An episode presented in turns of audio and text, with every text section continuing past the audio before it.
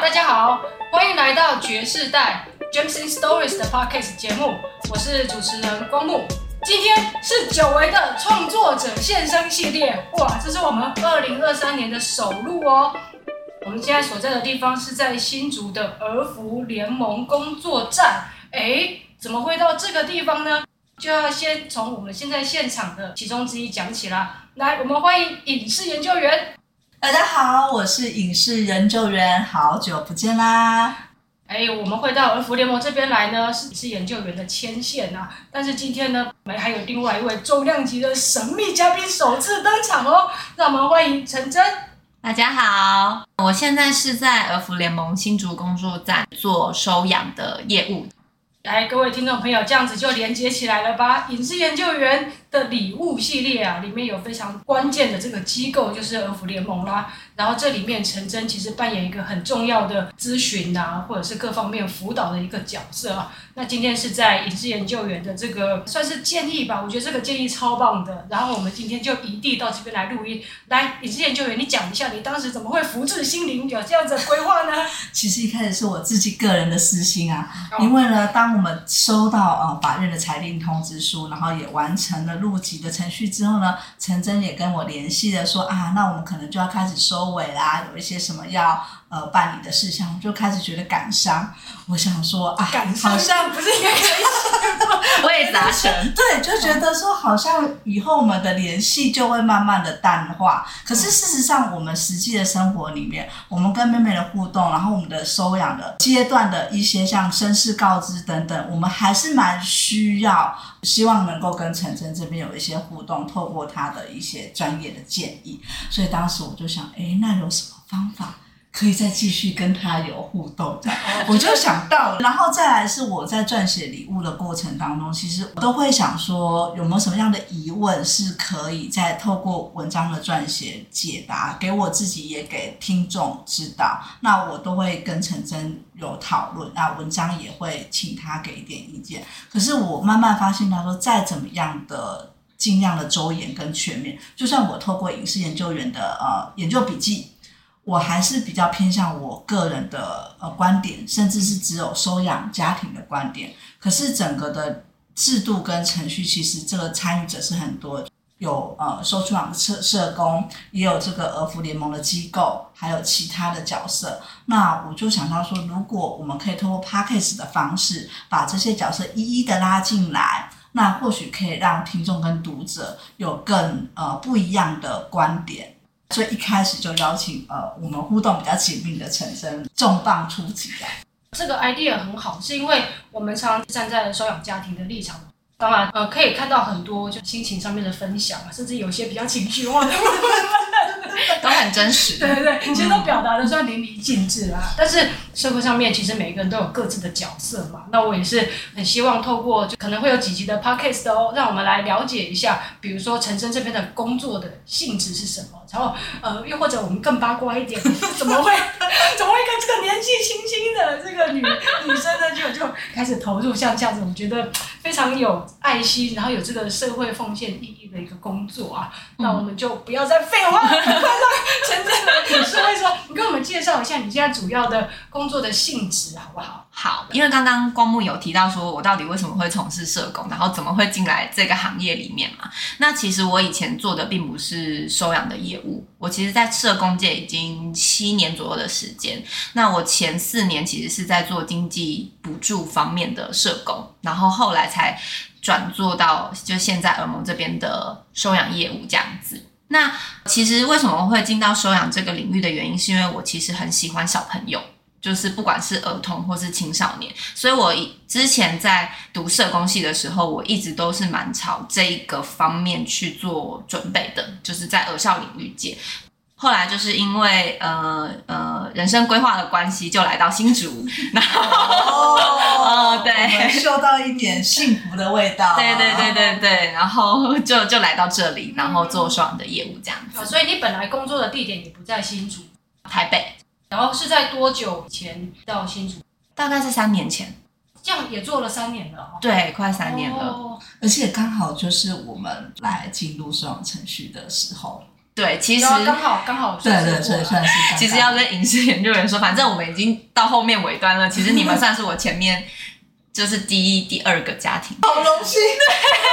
那那这样子，他算不算是一个难搞人？不会难搞吗？不会不会不会，我觉得他给我很很棒的开始，让我可以再继续这个领域持续下去，非常感动。那你刚到这边的话，你会有工作上面转换的问题吗？嗯，有诶、欸，我觉得其实。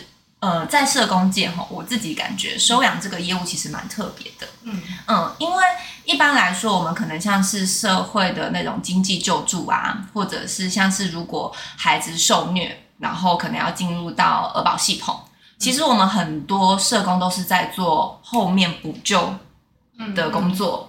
假设他今天真的家里遇到一些状况。经济上面的状况，我们提供经济的补助，或是其他的资源，或者孩子真的受虐了，那我们就可能安置，或者是跟家长做亲子教育，这些都比较像是后续的补救。可是收养，我觉得很特别的是，他是在做比较像是前期的准备，或者可以说是预防的工作。嗯嗯，所以我觉得，当我再从一个经济补助的角色的社工转换到做双人社工的时候，其实我觉得有一段撞墙期，因为我要带着双人去做很多的讨论，但这个讨论有一点点，其实双人有时候会觉得有点。就是对于我们来讲，会觉得好像太琐碎的要求，对，或然后我们就很难想象没有画面。对对对，我们我还记得那时候一开始，我根本不会觉得我要当爸爸妈妈了，嗯，我只是觉得我好像还在一个考试的阶段，对，或是准备某个课程的阶段，对。所以，因为我们要怎么带着就是收养人去讨论，我们自己心目中也要有一个想法嘛，也要有一个想象，然后知道说照顾孩子可能会遇到什么样的。困难或是问题，我们可以带着收养人怎么去讨论。所以在那个转换的过程当中，我确实会有一些辛苦。嗯，嗯，你从一个就是有点后面弥补的弥补性质的一个角色啊，对变成要防范于未然。你先把这些丑话讲在 前面，对，就让你了解这些所有的状况，再让你去进入这个程序上面。嗯，其实这个角色是蛮困难的。嗯，就像光木讲的是丑话讲在前面，所以他们可能已经预先知道会有什么样子的比较不好的结果，嗯、或是希望怎么样引导到比较好的结果。可是很多时候在事情还没有发生，嗯、或是收养家庭或是出养方还没有面临到的时候，其实可能都会觉得，哎，是不是你们要求太多了？嗯，我就是你要怎么样去说服到当事人也可以接受，其实是非常困难。嗯，对，然后大家都会把风口压力，对，压力就是炮火都像他们这样子。嗯，那陈真，像你是出养吧？对，嗯，我们有，我讲一下好了。OK OK，知道我，我知道你要问什么，就是我们其实都叫做收出养组。这个组别里面有呃很多的社工，但是我们社工也会有分做收养业务的社工跟做出养业务的社工，所以它是分也是在分两个不同的嗯小组别。那我是服务收养人的会叫双社工，服务出养方的会叫出养社工。哦，所以我们还是有在细分。那这样子你们彼此会互动吗？对啊，会会会会，就是等于会有四个出养方，然后服务的。收养方跟收养社工 密切的那种合作。那我先想象一下，可能这边晨晨在补充。就我的想象是，整个收养流程，其实从最一开始会先确认这个小朋友是不是真的需要被出养。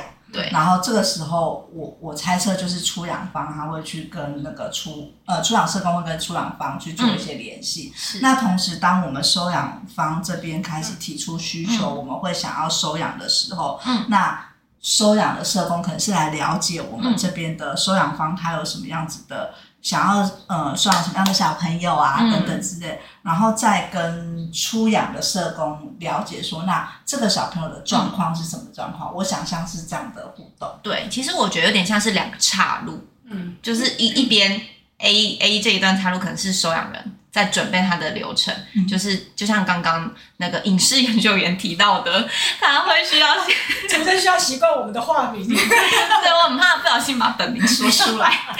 对，然后就是提到说，可能上人为什么会想要来收养，然后他们的期待是呃性别啊，或是年纪这些，其实我们都可以讨论这个期待的部分，然后再做后续的不管是课程啊，或是评估嘛。这是前面这一段是收养的人的，那出养方的部分。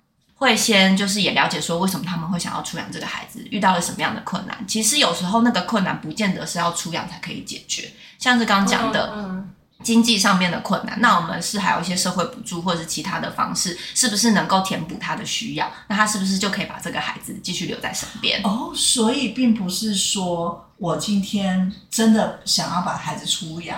就可以这样说。对，因为我们也要去讨论那个出养的必要性。哎呀，这件事情实在对我太重要了，因为我太激动了。我发现有些人好像觉得说，哇，我今天就是想要生出来，那个对，他就会帮我们去。对，可是好像不是这样的。好，我们对，我们要在这边澄清一下，因为其实说实在的，出养我们都觉得是最后一条路了。嗯，就是我们是还是期待孩子是能够在原生家庭长大的，因为对于孩子来说，他要离开原生家庭到另外一个家庭去，他那个依附关系要重新建立，对孩子其实有一定的伤害。所以，我们社工也会去讨论说，那到底有没有这个出养的必要性？有了，我们再进行后续的流程，然后之后我们才会再做媒合嘛。嗯，对，所以人家是两条岔路，然后媒合到了，媒合到了多多，然后就继续后续的路。这样子哦，原来是这个样子，哦、这样子清楚很多哎、欸。对哦，那陈真，你做了这个也三年的时间，嗯、对于你来讲，投入最多心力的环节会是哪一个？嗯、呃，每一个每一个家庭。要花心思的地方不太一样，有一些可能、对，有一些可能会是在前面的评估会谈的这个过程。我稍微把流程也、嗯、好好好 也讲一下，因为我怕各位观众可能会不太清楚整个到底我们收养的流程是怎么运作的。基本上，收养社工我自己会觉得是陪伴收养人走这一段收养流程的陪伴者。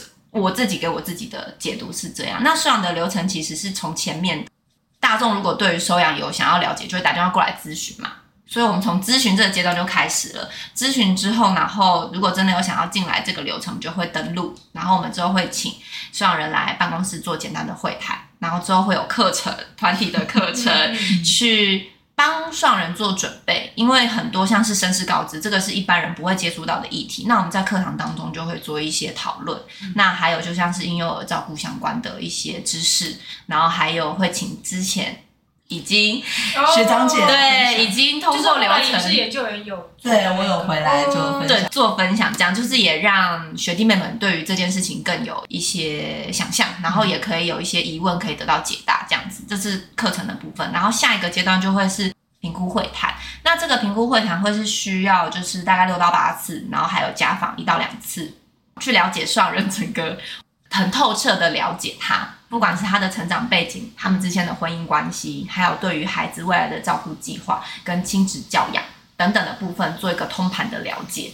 这些刚讨论的部分会变成一个审查报告，然后送到审查会，会有委员根据这个这个内容去来看看说，诶，这对收养人在这个阶段合不合适做收养这件事情。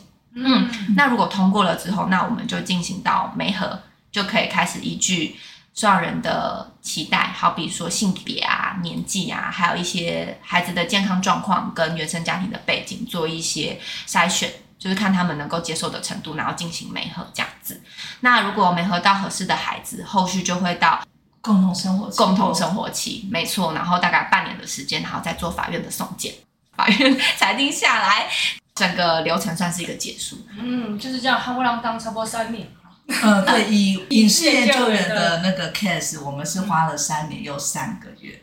那我想问，就是影视研究员是住桃园，对，然后呃，陈真公服务的地方是在新竹嘛？嗯、你们当时是怎么会这样子？呃，当时那个时候，呃福联盟他们好像还没有桃园工作站。然后我们是先咨询台北，因为当时我们夫妻的工作地点在台北，嗯、所以我们就是直接上网找，对对对，直接去联络他们的。我们那个时候就是很广泛的搜寻跟收出养服务有关的机构有哪些，嗯、然后也都是一一去打电话去了解，哎、哦，我们什么时候可以报？每一个也不太一样。对，每一个机构的程序还是有一点不太一样。然后当时我们刚好不知道为什么那一年几乎所有的机构都不太办理说明会，然后、啊、疫情对，有可能或者是说当时有什么其他原因。然后后来就是呃，我们已经几乎要放弃的时候，打了电话给儿福联盟的北部，他就说：“哎，那我们家的点离新竹比较近，他就把我们转介新竹。嗯”然后当时有跟新竹。接待的组长，他就说：“哎，那你们可以来。”然后来的时候聊了一下，就说：“哎，好啊，刚刚好年底截止收件。我们那时候是十一月来，他说十二月截止收件，我们就赶快加紧的准备相关的资料，对，然后就就递出申请这样。所以那是二零一九，呃，二零一九年十一月来第一次来俄，二零二零年初正式送件，然后陈真刚好也就是在这里。”对，我差不多是十一月的时候来来到这里，你看你们多有缘呢、啊！可是那个时候其实我们还没有见面，嗯、我们第一次见面是在陈真刚刚讲那个阶段，叫做评估方式的阶段。对，第一次是在儿福。我们如果是会谈的话，都会在办公室。对，那我们的 case 也比较特别，那个时候是在疫情期间，所以有几次、嗯、中间几次我们是透过视讯的方式。对对对对。哦，那那个。陈真，你为什么会听？什么东西？什么东西？不好意思，问八卦，讲的。我说为什么会想要来新竹呀？工作上面的热情以外，你可以跟我们分享一下你个人的那个哦，人生一定有个很强大的动力，让你愿意来到这。你们好会说话，好可爱，就是。因为我因为我男朋友其实现在已经是老老公了，恭喜恭喜恭喜恭喜恭喜恭喜恭喜！谢谢谢谢。他是在新竹工作，那个时候就就想说，那就跟他一起来新竹这样子。嗯嗯嗯。那目前为止应该还算满意。还说我想不想离题，可他们两个一直带着我离题，真是的。因为我们要让整个的气氛是比较轻松的，生活化嘛，生活化。好，那那我就生活化的分享哦。我自己是很支持在结婚前先同居看看的人。哦，这是为什么？我其实是来了之后两年多我才结婚的。嗯哦，你结婚是最近的事情。对，是最近。恭喜恭喜恭喜！对，所以我就是两年先有测试，哎，哦，OK，那这个是我可以跟他。一起生活的人，然后才走到下一个。其实这很重要，我觉得这等一下陈真也可以多分享，再跟双家庭。不，我我比较严肃，没有真的，我觉得我回来你一讲我就觉得契合。其实，在整个收养流程，特别是提到收养家庭的方式这段的时候，其实儿福联盟他们在辅导我们过程，他们很重视一点，就是夫妻关系。嗯、很多时候大家都会觉得说养小孩就是只是亲子之间你怎么带，没有，最重要是夫妻关系。嗯，然后我自己走过这一趟，我觉得最重要真的也是夫妻关系，因为你你很难去想象有了孩子之后会发生什么事，而且每个小孩都不一样。嗯，那真的只有到你真的当父母的时候，你就是做中学。然后夫妻原本两个人可以过得很好，嗯、不代表你有小孩之后。就也可以过得很好，所以他们当时很重视我们夫妻之间彼此的分工，嗯，还有怎么沟通。那这怎么沟通，其实就我觉得是跟夫妻彼此的个性有关。那非常欢迎晨晨分享 您对于我们这个 case 的观察，或是对，所以我觉得晨晨刚刚讲的很好。为什么要先同居？要先了解你们两个合不合适，是，然后从中观察。如果假设你们是希望以后有小孩的，嗯，能不能给这个小孩一个稳定的家庭？是，呃，我这边先岔题。我们的妹妹呢，她非常的敏感，像有的时候我跟我先生可能是在辩论政治议题，我们讲话比较大声，他就会说、嗯、不要吵架啦。啊，是啊，现在已经会这样，现在已经会这个他也会去想，是不是因为他的关系，啊、我们在讲话很大声，哦、所以他就会跑过来说：“妈咪，我爱你，妈咪生日快乐。”嗯，就是要当一个润滑剂。对，所以我觉得，呃，或是我们在、嗯、我跟我先生那阵子，可能因为太累了，有点彼此稍微比较少互动，他就会牵起我们两个的手，让我们两个牵手。哇啊！是不是？黄木，你小时候也是这样吗？你天，是我的小孩。对，我可以想象，因为多多很敏感。对，所以我我觉得陈真这样子的规划是非常棒的规划。好，谢谢。是把工作跟生活把它融合在一起。对呀、啊。那那成真，你要分享一下 我的影视研究员提出来的问题。你你说就是影视研究员刚刚分享说我对他们夫妻的看见吗？在做就评估会谈那个过程中，我认真的觉得影视研究员他们夫妻的感情是紧密的，而且他们觉我觉得他们个性非常的互补，就是哦，对，因为因为影视研究员他是一个个性比较容易紧张，但是我觉得那是一体两面的，就是他比较容易紧张，脑但他的。思考的部分会比较周全，因为他会想很多，所以他很他可能你想了一步，他可能你想了一二三四五六七八九步，就是他是一个这样子对这样子个性的人，对。但是我觉得他先生的部分，他是属于比较我自己的观察啦，哈，就是比较豁达，比较有弹性，嗯，所以很多事情他会觉得，哎，这样走也很好，往那一条路走也很好，就是不用太去担心太多事情，两个人的个性就达到一个互补的作用。当影视人就会很担心、很紧张的时候，他的先生就可以承接住他的情绪，并告诉他说，可能怎么样怎么样也是一条解方，让他们是在这条路上是可以一直扶持的感觉。对，那时候我自己的看见的想法是这个样子。所以是不是其实没有标准答案？对，没有标准答案。就像刚刚影视研究员他讲到一个很重要的重点，就是夫妻关系这件事情。的确，因为我们都会把它想象成，因为算三角形嘛，就是下面的柱子要先稳的，孩子是在上面，你柱子要稳了之后，你孩子加进去你们家里才不会是扣分。当你们夫妻关系都已经不稳定，然后很常吵架，也没有任何的沟通管道的时候，孩子加进去只是会多了更多的摩擦跟争执，那对于你们的家庭并不是一件好事。嗯。可是那是不是也不代表说能够收养的夫妻他们就完全不能吵架？也不是，不是，不是，当然可以吵架，因为吵架也是一个沟通啊，对不对？但是是重点是你们争吵的那个过程，你们有沟通吗？或是你们怎么解决？你们有没有达到一个共识？不然，如果我们今天争执，我们没有达到共识，最后还是不欢而散，那那个争执就比较没有个很好的处理方式。嗯嗯嗯。诶，那像晨晨，像你做的这个工作啊，你觉得最需要的一个特质是什么？比如说耐心啊，还是观察力，嗯，还是这个行动力，或者是对，就是有没有哪一个是你觉得你要不是有这个特质，不然你还真的撑不下来，或是抗压力，比如说会有很多人炮轰，或者是你的耳朵要特别 特别好。好，就能力层面来讲，好了，我觉得真的是刚刚提到那个观察力的部分，因为有时候大家这样子讲。讲的未必是全貌，是是未必是全貌，或者有时候并不是只是观察他讲出来的东西。好比说共同生活期的时候，我们会看夫妻，就是爸爸妈妈跟孩子的互动，或者是孩子的状况，他有什么样的行为，他跟爸爸妈妈是不是已经有好的建立好的关系？我觉得那个是需要透过观察。但我觉得还有另外一个更重要的是，你要对于这份工作有好奇心。因为有时候你有这个能力，可是你可能在那个过程当中，你是把这个能力关起来的。呃，你的意思说你要真的愿意想去了解，你真的想要去了解，你真的想要用心去投入。对，说只是看看看，然后稍微有一些就不是 SOP 这样子说啊，我我今天做到这些，问了他们这些问题，是是是。就我回馈一下陈真刚刚讲，因为他有提到说要观察力的原因，是因为不能只是听他们讲出来，这点就我自己。叫做口是心非嘛，因为我们会紧张啊，我会担心说啊，如果今天跟他讲这个啊，会不会他们影响到他对你的判断？对，就是从是很多双案人都会有这个这个心情。对，我们就会想说，比如说呃，假设妹妹那时候有稍微跌倒了一下，那其实我们就会想说，哎，那我要怎么去讲这件事情，是可能也许他们会比较能够接受的。对，那这时候真的就要靠他们的。明察秋毫，靠你们的火眼金睛。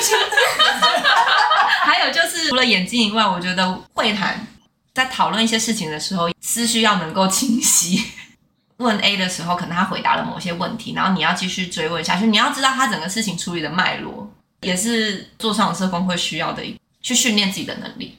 诶，会不会有那种就是资讯很多？嗯，肯定是的嘛。然后情感会非常多的那个状态，然后让你觉得这个情感浓到你很难去负荷的那种情形。嗯、对，你怎么去维持你自己的那种主体性或者是客观性？嗯、不要跟这个个案走得太。有时候太近我，OK，对，我理解人家界限这种感觉。哼哼，其实我自己是一个很感性的人，对，哦、所以有时候看到，因为影视研究员他也是一个很感性的人，嗯、所以他很常可能有时候跟我讲一些他比较担心的事情，或是多多的状况，他就会有一些情绪。我自己那个情绪也是会有波动的，因为其实我也是心疼，在过程当中也可以感受到说，像刚刚讲的，所有人可能会觉得我们是在检视他们。在会谈的过程当中，是不是他某一个回答就会影响到我未来的审查，我未来的任何的一个阶段，是能够很能够同理的。结束之后，其实会去找我的督导。哦、我觉得这个督导我们也需要一个疏通，对对对对对对，因为我会可能我会想要去跟我督导讨论，是我刚刚可能有什么样的感觉，或者是我觉得我我我想有什么样的想法，然后去跟他核对说，就是这些状况是不是太感性了，或者是太不客观。就会有一个人可以在旁边协助我去讨论这些事情。我觉得这个很重要，对，对啊，要不然的话，你们个人的那个有时候情绪或者是心理状况如果没有调试好的话，嗯，其实影响很大，不只是你啦，嗯，也影响到就是那个个案的那个。对啊，嗯，我这样听起来，我觉得他们的角色其实很像心理智商师，就是他会去承接各个呃参与者，包含收养家庭，还有。呃，就是资格审查，所以会有委员那边的一些专业意见，嗯、其实他们也都要从中去做一些居中的协调，嗯、跟找到一个大家的都可以接受的点。对那这中间，我我猜测他们可能也会有一些他们的压力。的确，像陈真讲，还好还有个督导可以让你的。那还有督导的督导，有有有有有，他的 督导真的是一层一层上去，我觉得有点像真的是呃伙伴啊，其实同事也是一个。可以讨论跟分享的资源，这样。那我会让你有很大的心理负担吗？不会，不会。怎么有点像分手擂台？在影视研究员深入他个人的个案之前啊，这一集先暂且打住，非常好的一个开始。新的主题聊得非常热络而且深入啊，非常感谢陈真跟我们的分享。那我们这集的内容就先到这边。下一集也会非常精彩，谢谢大家的收听，谢谢，拜拜，拜拜。